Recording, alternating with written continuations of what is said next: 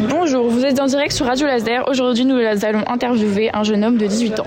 Est-ce que vous suivez le Stade Rennais Euh, oui, depuis tout petit. Qui est votre joueur préféré au sein de l'équipe Euh, je vais dire euh, Mbanyang.